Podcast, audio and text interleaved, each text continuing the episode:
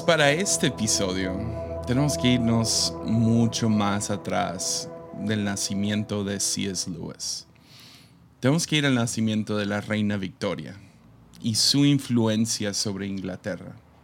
Pues la reina Victoria nació en 1837 y falleció en el año 1901. Ah, y su influencia sobre Inglaterra fue una impresionante. Vemos que ella fue una de las personas más importantes para el desarrollo inglés. Ah, mucho de lo que conocemos como Inglaterra hoy viene de, su comportamiento, de sus leyes, de su, ah, su enfoque que tenían, ah, el imperialismo inglés y, y, todo lo que pasó a través de, su reinado. Estados Unidos ya existía y Inglaterra tenía que tomar una nueva identidad ah, como, como país y como imperio. Ah, Inglaterra, ah, bajo su reinado, se convierte en la, lo que conocemos hoy como Inglaterra victoriano o victoriana. Y vemos que ella desarrolló mucho de lo que es, son los ingleses hoy en día, pero más en específico, y no por ser ofensivo ni nada así, pero los ingleses pedantes.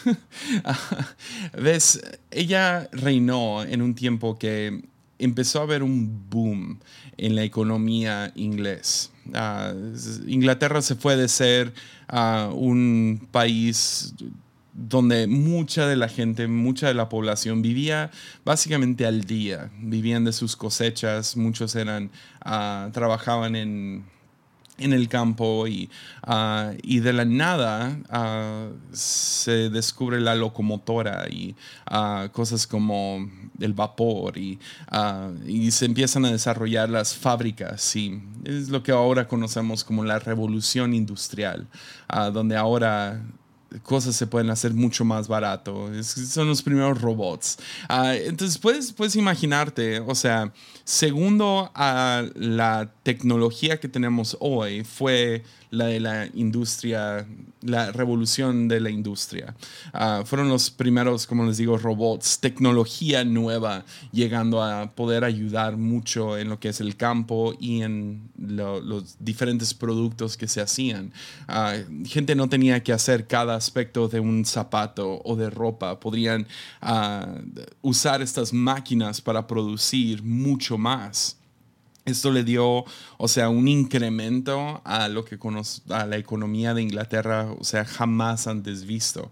Hoy en día vivimos, ah, estamos viviendo otra revolución tecnológica con los computadores, el internet. Ah, todos tenemos algún tipo de acceso, especialmente los que están viendo, a algún tipo de celular o, computadora, laptop, uh, teles inteligentes, relojes inteligentes. Y obviamente el de hoy es, es un poco más grande y va a tener un impacto más grande sobre la humanidad de lo que tuvo en su momento la, la industria revolucionaria. Ah, perdón, la revolución industrial. Pero tenemos estos motores a carbón, vapor, ah, y esto hace un, o sea, un boom en la economía, pero al mismo tiempo pone una demanda exuberante sobre cosas como el carbón. Entonces empiezan las minas de carbón y las minas de diferentes cosas y, y uh, trajo mucho dinero y junto con el dinero vino mucho más educación. Padres ya podían mandar a sus hijos a la escuela ah, y que aprendieran pues, historia, inglés y uh, matemáticas. Entonces nace una nueva generación ah, mucho mejor educada, mucho más leída, con, con, no nomás están educándolos en cuestión de pues, conocimiento, sino en cómo actuar y cómo ser. Y esto junto con la influencia de la reina Victoria, ah, Inglaterra pasa por una, lo que llaman el refinamiento. Empiezan a refinar cómo, cómo son, el modelo de un inglés. Ah, y es una de elegancia, o como conocemos, ingleses victorianos. Ah, crearon un ídolo por así decirlo, de la. Estoy luchando con mis palabras. Sofis sofisticación y crea una cultura, como les dije, pedante. Es, es de ahí donde salen los, los ingleses que hablan, o sea, no voy a intentar hacer el acento, pero los que te imaginas. Aquí hay algunas fotos para los que están viendo en YouTube, ah, donde son más finos, ah, levantan el, el, meñique ah, mientras toman té y hablan con cierto acento y son más refinados, sofisticados y están por encima esto ah, los hace pues, presuntuosos ah, y empieza a haber una cultura donde creen que las historias de fantasía, los mitos y, las, y la religión es estúpido, ah, es, de baja clase. Nosotros somos más refinados, tenemos educación, tenemos la razón y quieren estar por encima de estas supersticiones del viejo mundo. los ingleses victorianos empiezan a crear estas escuelas a los, a los que son deportados los niños y viven en estas escuelas nueve meses, once meses del año. Ah, vemos mucho de eso si, si lees Harry Potter, ¿no? Hogwarts. Vas a Hogwarts, vives en Hogwarts y ves mucho de la influencia de, este, de esta temporada en Inglaterra donde los niños pues, son deportados a estas escuelas, viven ahí, comen ahí, ah, se educan ahí, pero pues crecen y son desarrollados ahí. En estas escuelas ves que hay mucho de este refinamiento sucediendo, uh, sofisticación literal les cambian los acentos, los, los educan en cómo, cómo sostener sus cubiertos y cómo comer y cómo, aparte de toda la escuela que viene junto con eso.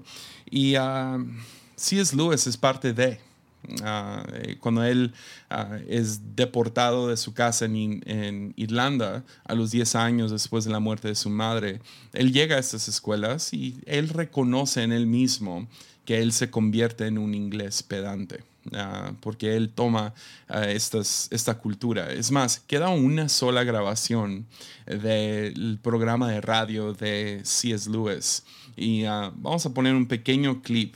no, no, importa si entiendes inglés o no, pero puedes notar el acento que tiene. Es, es uno de un inglés típico de una película, o sea, un pedante, arrogante, sofisticado, no sé, la palabra que tú quieras, refinado, uh, puedes escucharlo en su acento, aún después de él reconocer que esto no le gustó. Aquí podemos escucharlo rapidísimo.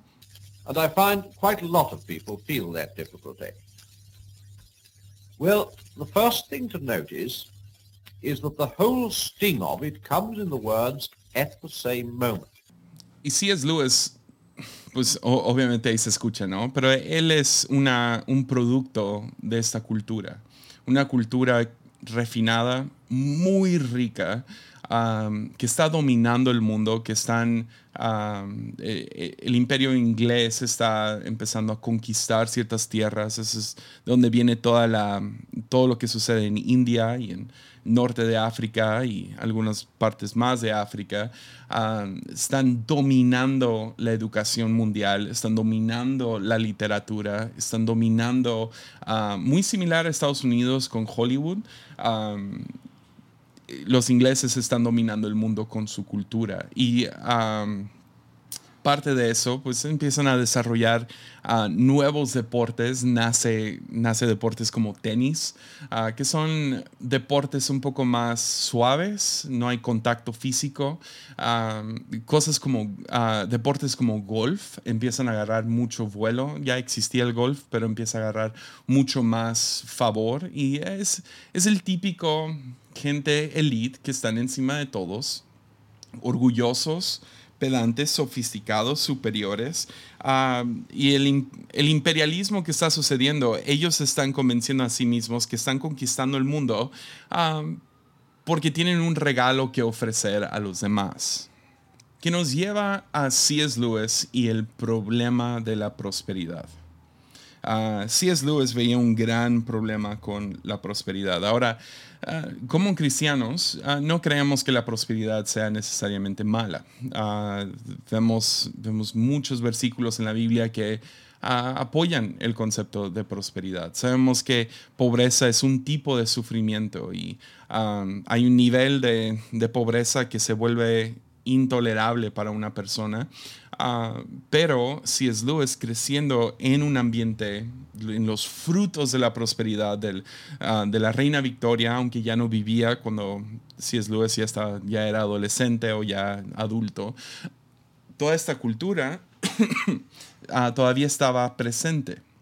Entonces, y todos los frutos y la, la, economía creciente, pero él empezó a ver mucho de los, de los frutos malos, el problema con esa prosperidad, éxito, resultados. Uh, como les digo, no son necesariamente malos, pero usualmente prosperidad, uh, prosperidad para unos puede convertirse en pobreza para otros. Y eso es exactamente lo que sucedió en Inglaterra a los principios de 1900 y el siglo XX. Uh, vemos que entre más tenían, más consumían y la carga de consumir pues, más ropa, más comida, más uh, cosas, uh, esta carga caía sobre los que estaban en la minoría, los, de la clase baja, los que hacían el trabajo en las minas y en las fábricas y en todos estos lugares. Esto terminó trayendo cosas como Uh, los dos problemas grandes fue los sistemas opresores. No me gusta llamarlo esclavitud porque no fue necesariamente eso, pero sí se parece bastante. Uh, estas, uh, estas situaciones o sistemas opresores era básicamente si tú entrabas como un minero, era casi imposible que alguien saliera de esa vida.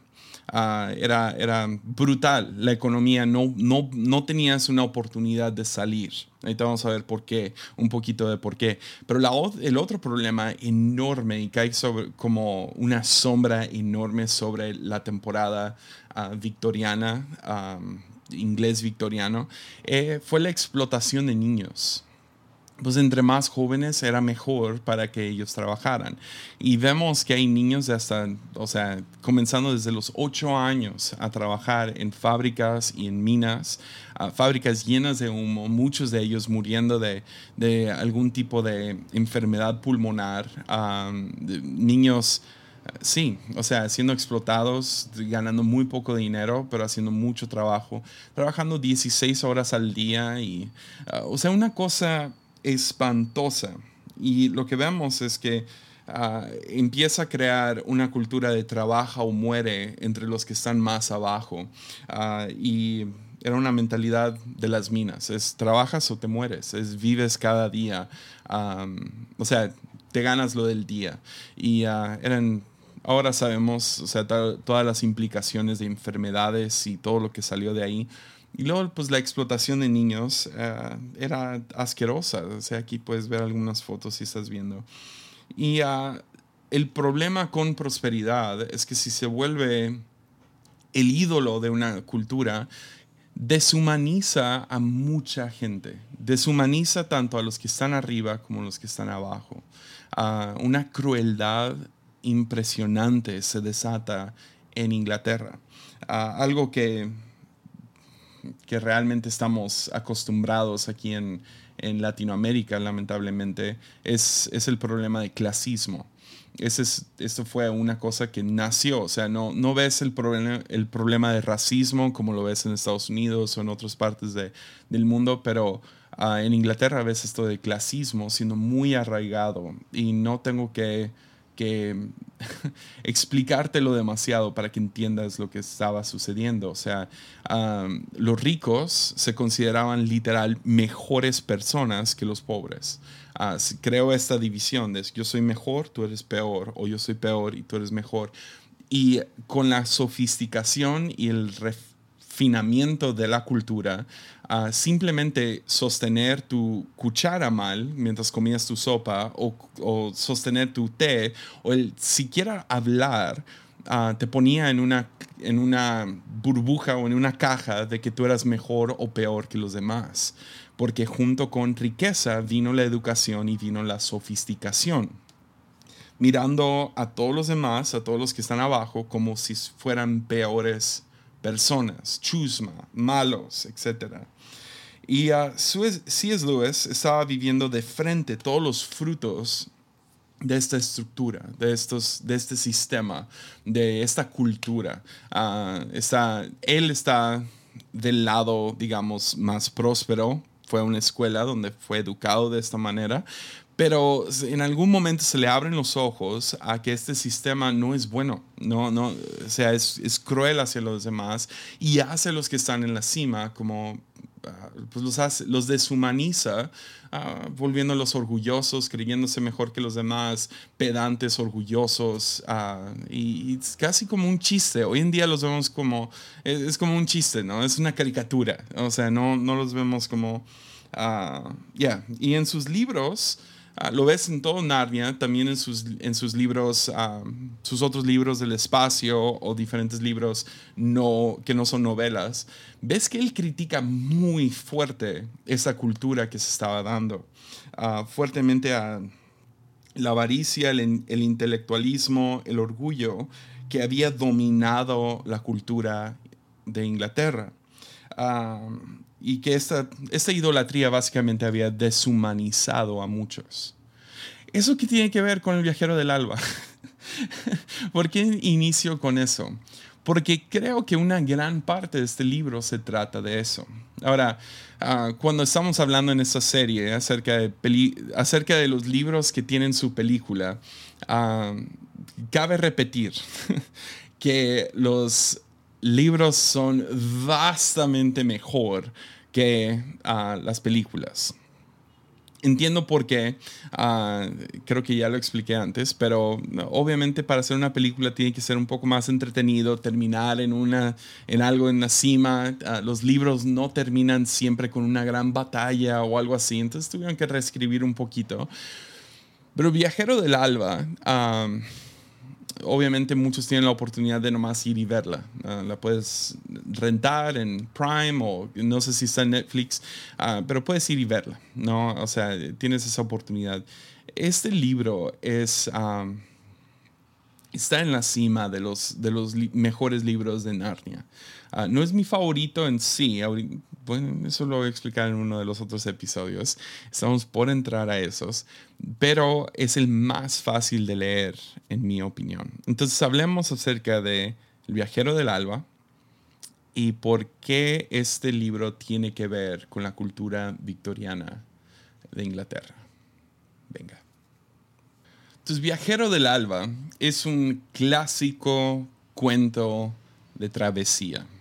Este es, uh, lo ves mucho en, en, mucha literatura, en muchos libros, que se tratan de un, del cuento de un barco que viaja de punto A a punto B y todas las aventuras que suceden en medio y todas las... Uh, sí, las criaturas del mar con las que se terminan topando, como sirenas y grandes monstruos y uh, la serpiente o el pulpo, etcétera, o la ballena. Ah, entonces este cae dentro de un género ah, de literatura muy clásico. Ah, lo vemos hoy en día con cosas como Piratas del Caribe o algo por el estilo. Hay como que magia en las islas y, y cosas así. Pero para mí este, este libro pues deja de hoy poquito de lo que está pasando puedes ir y ver la película. como les digo, la película no se compara con el libro. Me frustra mucho. No es el peor, el peor es Príncipe Caspian. Ah, es el que más es como, man, arruinaste todo el libro. Uh, este se queda bastante alineado, aunque hay dos cosas que tengo grandes problemas con la película. La mejor película es El León, la Bruja y el Ropero. Se mantiene al pie de la letra, se mantiene bien. No es el mejor, no, no es tan bueno como el libro, pero ahí se da. Este no es, es el segundo peor, ah, no es el peor peor, pero sí tiene dos cosas que me molestan mucho. Pero bueno, resumen rápido. Príncipe Caspian ah, le había hecho una promesa a Aslan, que viajaría a buscar los siete lores perdidos, que habían viajado hacia, hacia las diferentes islas a, navegar el mar y hacer mapas. Y, entonces él va a viajar a diferentes islas buscando y haciendo un mapa y van a viajar un año y un día. Y ah, viaja junto con cuatro, tres, tres diferentes personas y, luego todo un grupo de, ¿cómo se llaman? Uh, el, sí. su, su, su, su equipo de navegación. Qué buen estudio. Y, ah, pero ah, viaja junto con Rippy Chip, que es obviamente de los favoritos ah, de todo Narnia. que dato curioso, Rippy Chip fue nació en la imagen, en la imaginación de C.S. Lewis desde, desde niño. Encontraron algunos de sus dibujos de cuando era niño y ah, dibujó un ratoncito encima de un barco, navegando el barco. Entonces, ya Rippy Chip, uh, entonces viaja Príncipe Caspian con Rippy Chip, con Rinef y Drinian, ah, que son como los, los fregones del barco, ¿no? Viajan al este por un año y un día buscando estos siete lores de Narnia. Ah, y mientras van a diferentes islas se dan cuenta, necesitamos a, a, los hijos de Adán. Entonces suenan a la trompeta para traerlos. Ah, y ellos están, están Edmund y Lucy, están con su primo Eustace. Eustace es en lo que yo me quiero enfocar y en lo que yo creo que se trata este libro. Obviamente hay diferentes historias, cada, cada personaje, como les cuento, estos cuatro, más, más Lucy y Eustace, todos tienen algún tipo de momento en este libro con Aslan. Y esas son las cosas que no quiero spoilear. Yo me voy a enfocar específicamente en el arco de Eustace. Eustace Ah, lo describe tan bien el libro. Entonces no os voy a leerlo. Es, un poquito largo, pero sigan conmigo. Ah, justo al principio del libro, primera frase del libro, es mi favorito, yo creo que de cualquier novela que he leído en mi vida. Ah, comienza el libro diciendo, había una vez un chico llamado Eustace Clarence Scrub y casi se merecía tal nombre. Come on, yes. amo esa línea, es la mejor de toda Narnia, es la mejor de todo libro que yo he leído. Cuando leí esa frase, yo estaba, oh man, ya, ya, cuando leí esto ya como adulto, fue como, esa es la mejor, uh, ya, es, la mejor manera de comenzar un libro. Había una vez un niño que se llama Eustace y casi se merecía ese nombre. uh, seguimos leyendo. Sus padres lo llamaban Eustace Clarence y los profesores Scrub no había, ah, no, no puedo decirte cómo se dirigían a él sus amigos porque no tenía. Él, por su parte, no llamaba a su padre y a su madre papá y mamá, sino Harold y Alberta. Ah, todo esto es más para indicarte qué tan, cuánto enfada a C.S. Lewis este chico lo cual yo creo que es él cuando él estaba en la escuela, pero bueno. Ah, eran una familia muy progresista y moderna y además eran vegetarianos, no fumaban ni bebían alcohol y llevaban ropa interior especial. Ah, me encanta, lo ves vez tras vez en los libros de C.S. Lewis que cuando está describiendo a alguien que no le cae bien, alguien enfadoso o algún villano, nunca fuman ni beben alcohol, que, es exactamente lo opuesto a como yo crecí como cristiano. Es como, uy, tomaban y fumaban, entonces eran malos. Si es Lewis lo voltea y si tú no fumas ni tomas, entonces no eres bueno. En su casa había muy pocos muebles y muy poca ropa en las camas. Además, las ventanas estaban siempre abiertas. A Eustace Clarence le gustaban los animales, en especial los escarabajos, ah, si estaban muertos y clavados con un un alfiler en una cartulina. Perdón. también les gustaba, le gustaban los libros si eran de divulgación y tenían fotografías de elevadores de grano y de niños extranjeros gordos que hacían ejercicio en escuelas modelo entonces sus libros son, son muy de, educación, de cosas aburridas. Es básicamente el punto. Eustace Clarence um, sentía aversión por sus primos, los cuatro Pevensey, Peter, Susan, Edmund y Lucy. Pero se alegró bastante al enterarse que Edmund y Lucy irían a pasar con él una temporada. En lo más profundo de su ser sentía una gran debilidad por mangonear e intimidar a la gente. Y, ah, si bien era una criatura Ecleque, no sé qué es eso, y Menuda, ah, que no habría podido enfrentarse ni siquiera a Lucy, ah, y mucho menos a Edmund en una pelea. Sabía que existía docenas de formas para hacer que la gente la pasara, lo pasara mal si uno estaba en su propia casa y los demás solo de visita. Entonces, esta manera de describir a, a Eustace me encanta. O sea, es un, es un chico con un nombre feo ah, que, que no tiene amigos, ah, que tiene buena educación, y me imagino que es esta educación victoriana, ah, muy progresivo, moderno, que llama a sus papá y a su mamá no, no como mamá y papá, sino por sus primeros nombres vegetariano, no fuma, no toma ah, y mantiene las puertas abiertas, poca ropa en la cama, uh, lee libros aburridos y ah, trata a sus primos mal. es como que pasivo-agresivo, es manipulador es, y es un debilucho. Esa es básicamente la idea. entonces sí, ¿quién era Eustace? Era un niño victoriano es exactamente lo que es. Y creo que mucho detrás de este libro es C.S. Lewis criticando eh, esa temporada de su vida, porque él se describe a él mismo en otros libros como, como sorprendido por la alegría o surprised by joy, ah, donde él nomás se tira a él mismo y su temporada en estas escuelas, volviéndose un bully.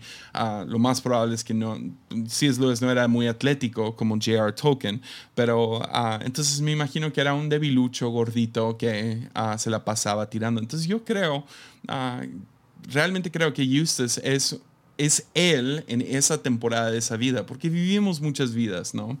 Y esa temporada de su vida a él no le gusta y está tirándole duro. Y es lo que ves en el resto del libro.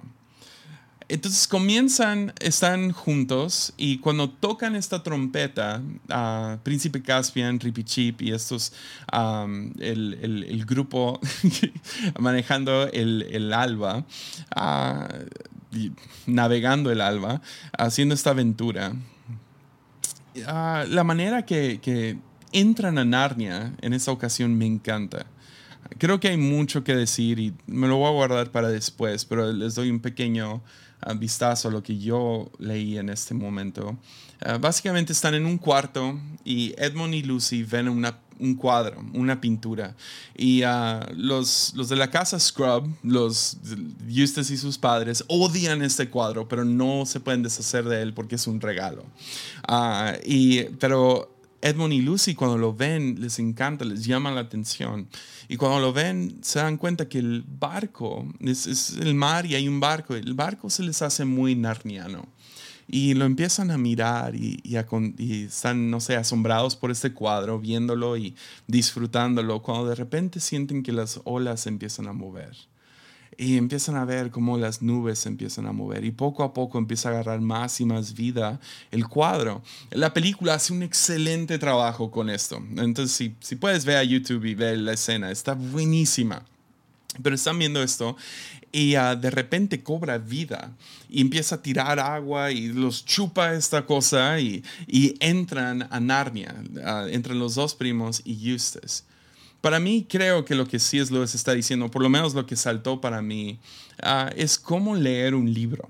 Ah, especialmente una novela. Al, principio lo ves y todo se ve muy estático, pero pronto te encuentras inmerso en la historia. Es más, si, alguien me pregunta cómo se lee la Biblia, lo lees como Lucy y Edmond vieron este cuadro. Sí, al principio se ve estático, pero mientras más lo lees, más te envuelves en la historia. Este es como se lee una novela y es como yo creo que se debe de leer la Biblia. Me encanta la comparación. A Edmund le gustan los animales, en especial los escarabajos si estaban muertos y clavados con un alfiler en una cartulina. Esa es la peor manera de leer una novela y es la peor manera para leer la Biblia. Eh, disecando cada letra. No, no, no, inmérsate en la historia. Entonces creo que, creo que hay algo ahí. Pero el niño es, es, Eustace es un estorbo. O sea, todo el libro está enfadado con él. Y la razón que, que realmente creo que Eustace es C.S. Lewis es porque es el único personaje ah, que lleva un diario.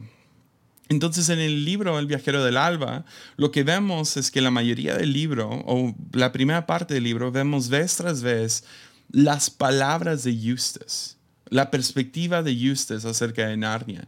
Y es un estorbo, y es un quejumbroso, y es un, es un pedante, orgulloso, es un niño victoriano. Está, está, eh, odia el, ratoncito, y odia a los personajes, y odia a Príncipe Caspian, y odia a Edmund y Lucy. A Lucy le, tiene un poco de compasión porque ah, él toma mucha agua, y Lucy dice... Uh, te doy de la mía porque niñas no tienen que tomar tanta agua, que obviamente no es cierto, ah, pero ella está tratando de ser buena onda con él. Y, ah, pero es un estorbo en esta cosa y todo el libro estás, frustrado con este niño Eustace. Ah, el niño, el libro está lleno, como les digo, de estas notas de él quejándose de, del calor, de las tormentas, de que no hay comida, de que no hay suficiente agua, etcétera, etcétera. Y llegan a la primera isla de cuatro que van a navegar. Ah, sí, uno, dos, tres, no, uno, dos, tres, cuatro. No, ¿cuántos son?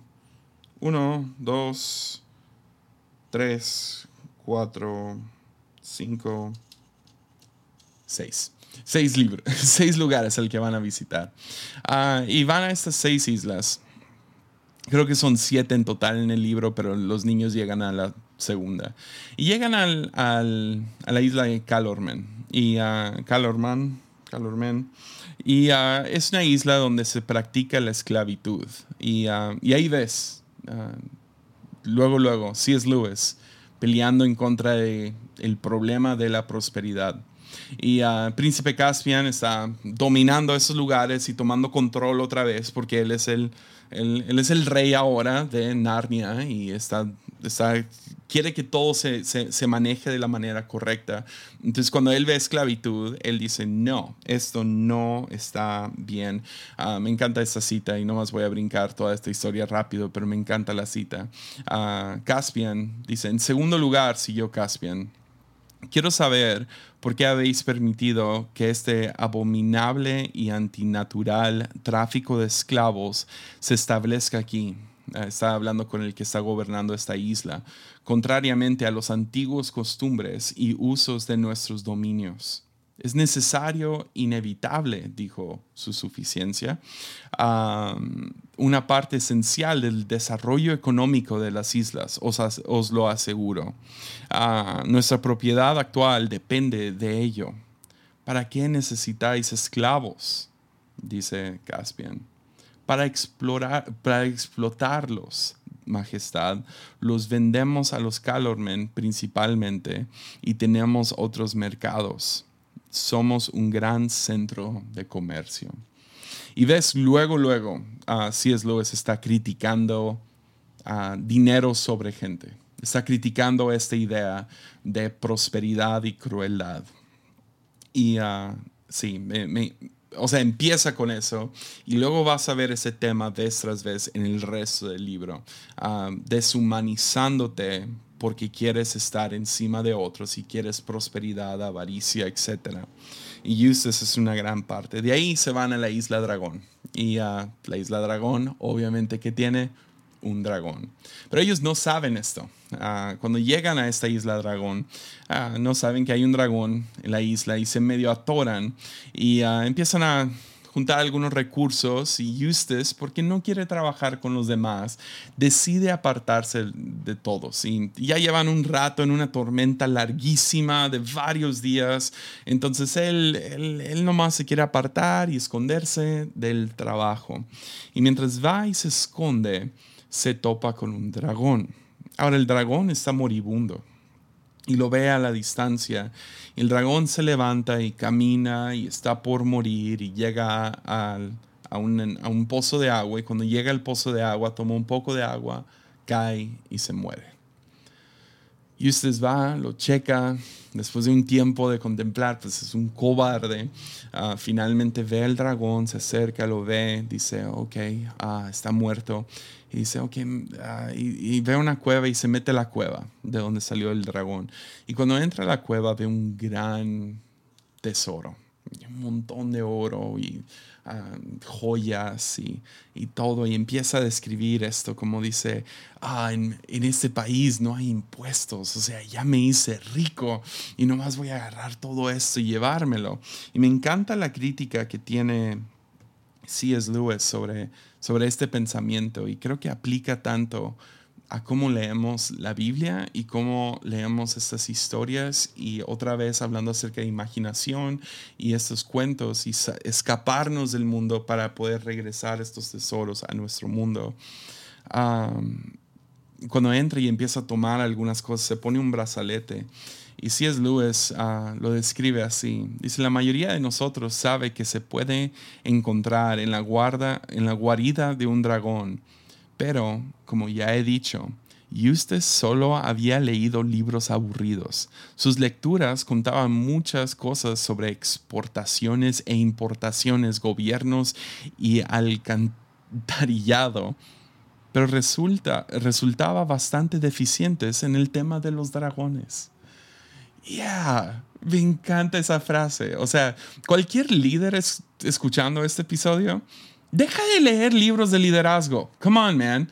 Uh, lee, lee, lee, novelas, porque a veces tienen mucho más que decir que estas son las tres claves del éxito. Come on. O sea, deshagámonos de algunas de estas estudios acerca de importaciones y exportaciones y leamos más acerca de dragones.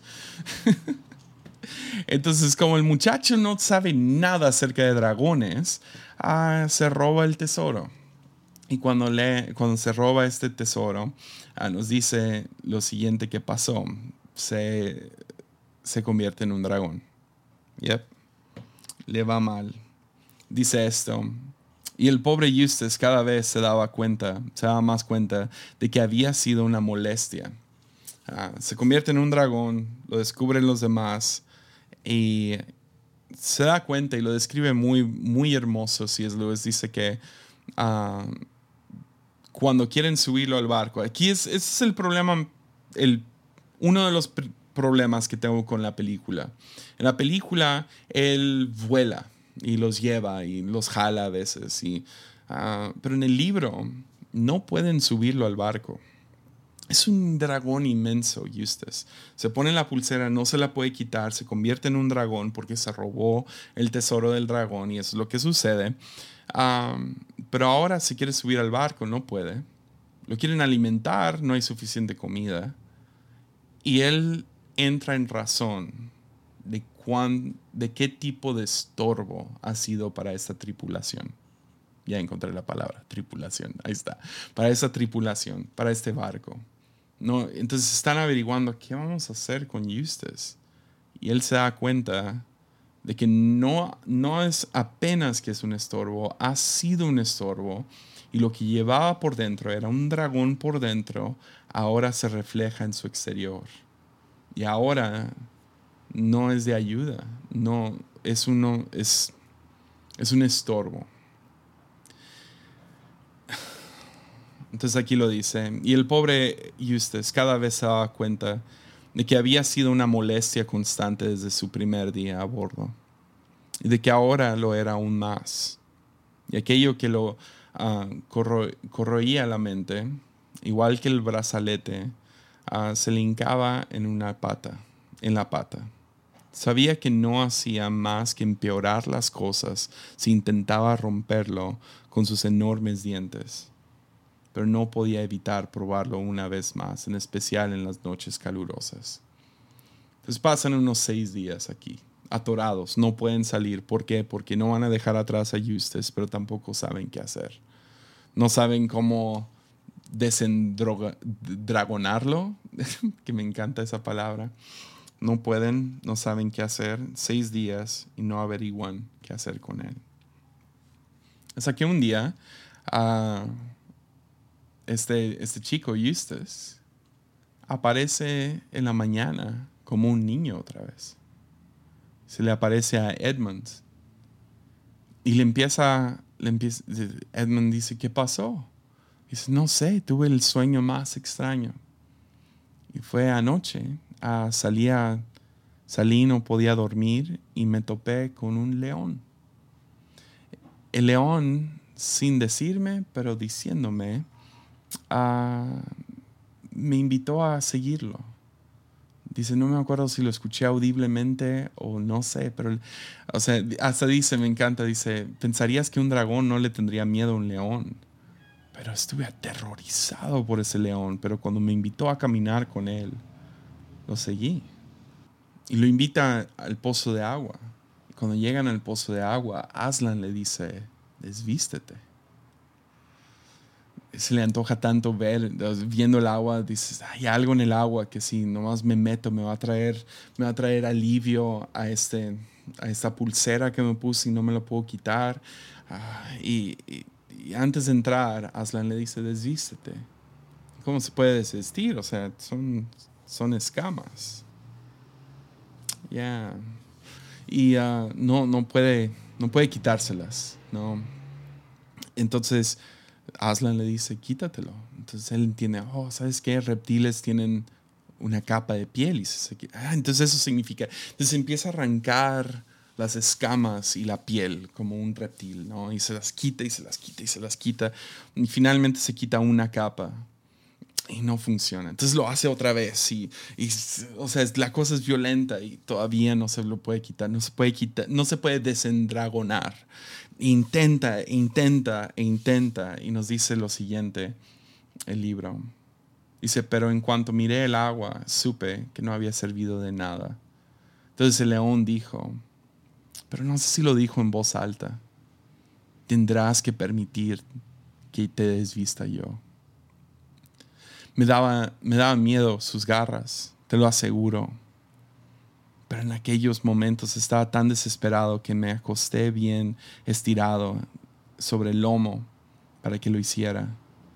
El primer desgarrón fue tan profundo que creí que había penetrado hasta el mismo corazón.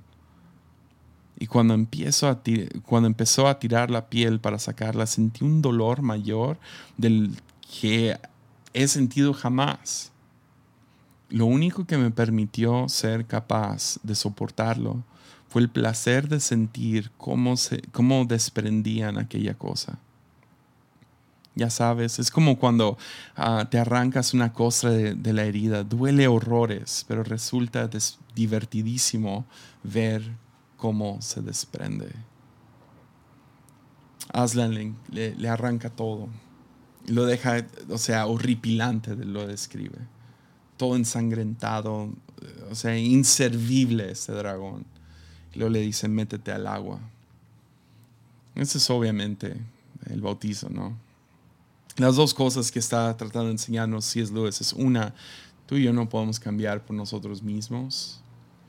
Y dos, existe este arrepentimiento, bautizo, nueva criatura, que no somos capaces de hacernos nosotros mismos. Entonces Aslan tiene que sacar sus garras le arranca toda la piel en ese momento.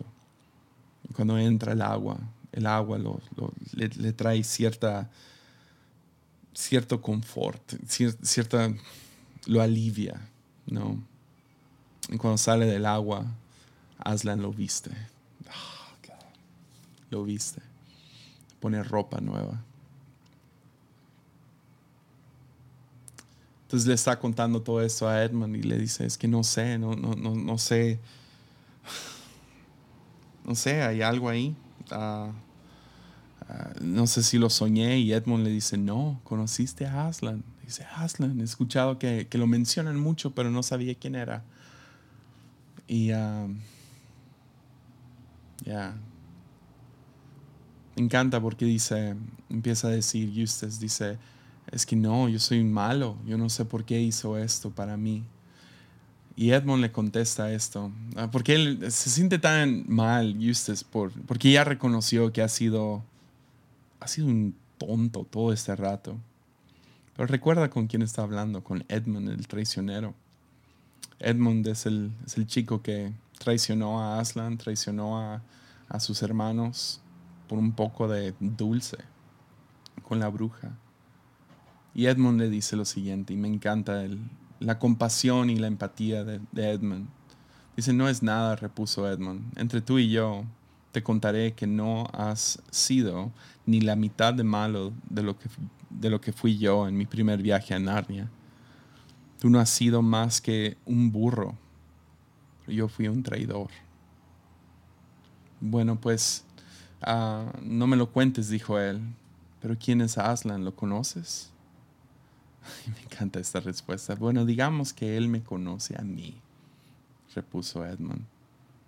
Es el gran león, el hijo del emperador de Allende de los mares, que me salvó a mí salvó a Narnia.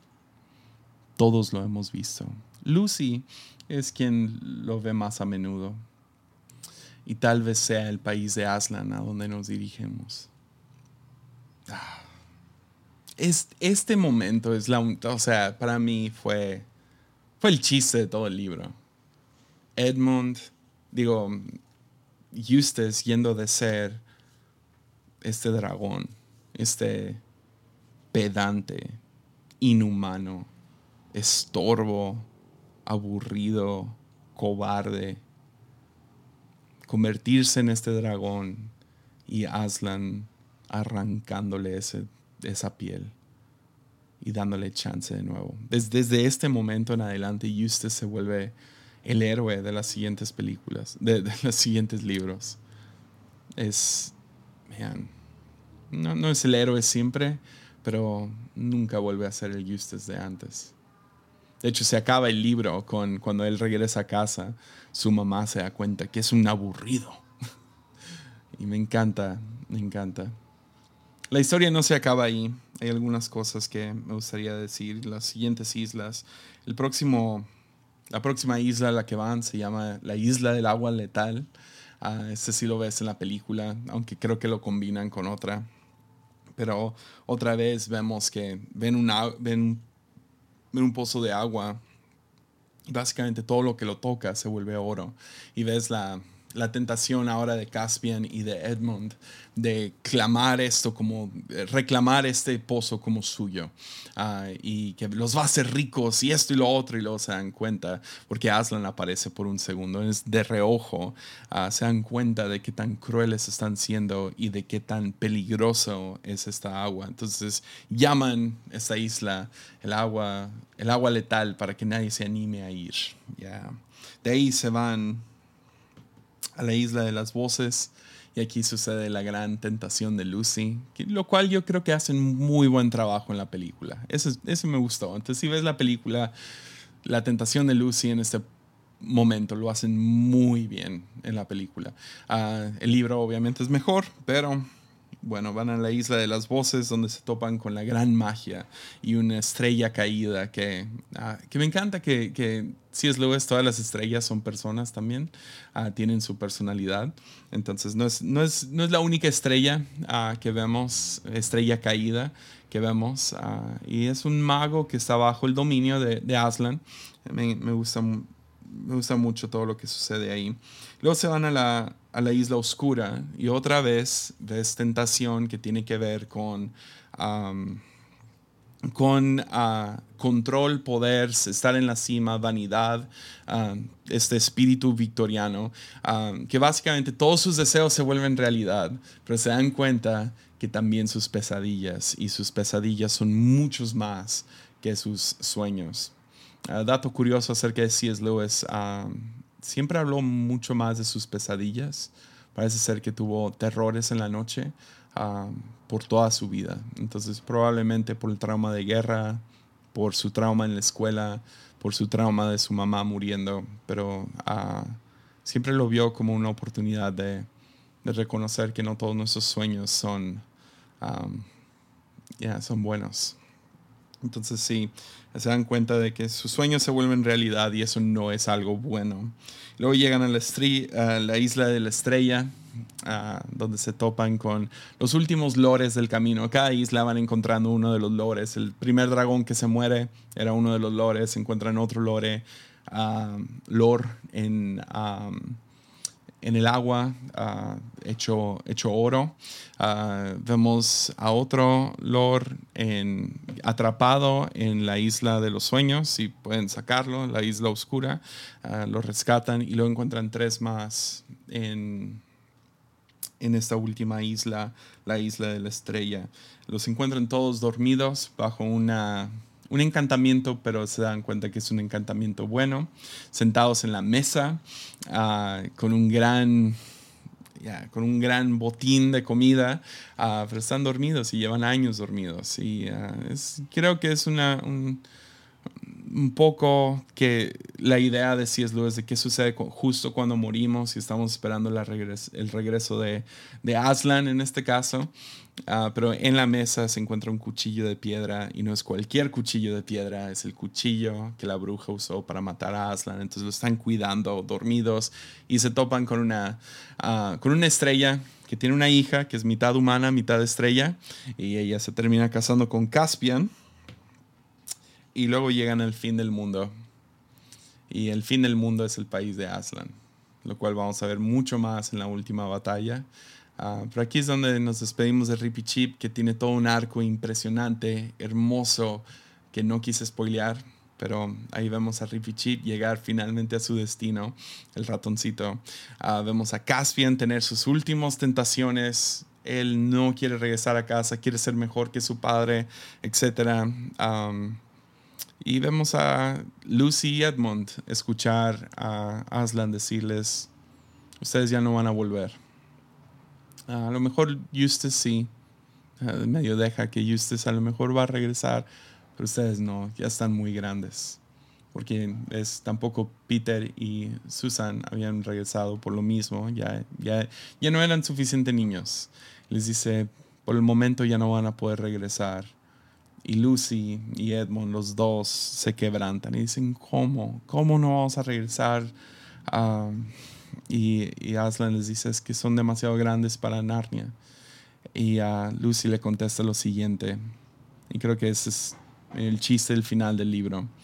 Uh, es la, es, este pensaba, así es, Lewis escribió este libro, uh, fue el tercer libro que escribió, y él pensó que con esto se iba a acabar. Entonces ves muy claro el mensaje de, de Lewis uh, con todo eso de Narnia, lo que nos quiere comunicar o a través de sus libros y termina diciéndoles esto. Lucy dice, no se trata de Narnia, ¿sabes? Soy yo, soy Lucy. Se trata de ti, Aslan. No, no, no te veremos ahí. ¿Y cómo podremos vivir sin volver a verte? Dice Luis. Dice Lucy. Pero me veréis, querida hija, respondió Aslan. Estás ¿Estás también allá, señor? preguntó Edmund. Lo estoy, respondió el león. Pero ahí tengo otro nombre. Tenéis que aprender a conocerme por ese nombre. Ese fue el motivo por el cual os trajo a Narnia, para que al conocerme aquí durante un tiempo, me, pudieras ah, reconocer mejor ahí.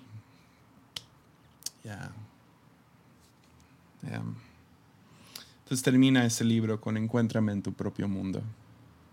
Entonces vas haciendo las, vas comparando, ok, uh, ¿quién trajo Navidad?